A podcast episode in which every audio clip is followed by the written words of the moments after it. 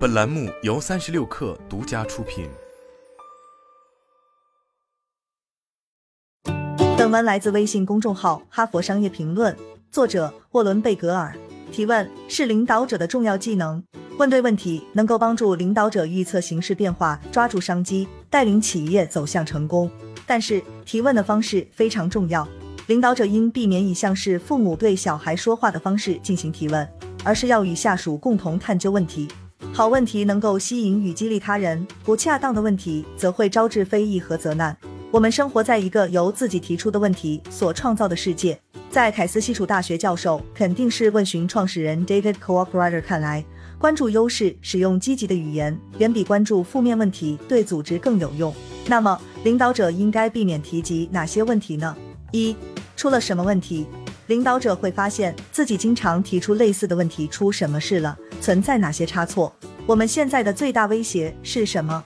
很遗憾，百分之八十的管理会议都是以这类问题开场。如果领导者着重关注问题和弱点，那么整个组织也会将注意力集中于此，而非聚焦于自己的优势与机遇。与其探究哪里出了差错和过失，不如提出利用优势和长处达成目标的积极问题。例如，我们在哪方面做得不错？我们是怎么成功的？理想的结果是什么？我们怎么做才能更接近目标？二，谁该为此负责？这个问题是将注意力聚焦在了寻找替罪羊上，但是在通常情况下，对失误或发生的问题，很多人都要责任。C 顾问公司的 P D M 是的经常说，当领导者在追究员工责任时，通常是在为自己的失误开脱。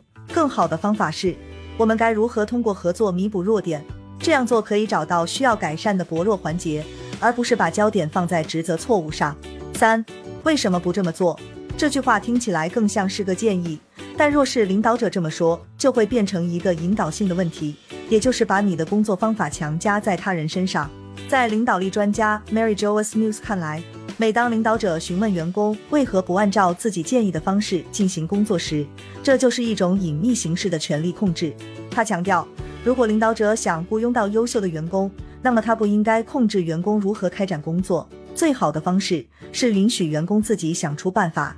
当然，偶尔你也可以通过询问的方式帮助员工开拓思路，但应该是这类询问，比如你怎么看待这件事呢？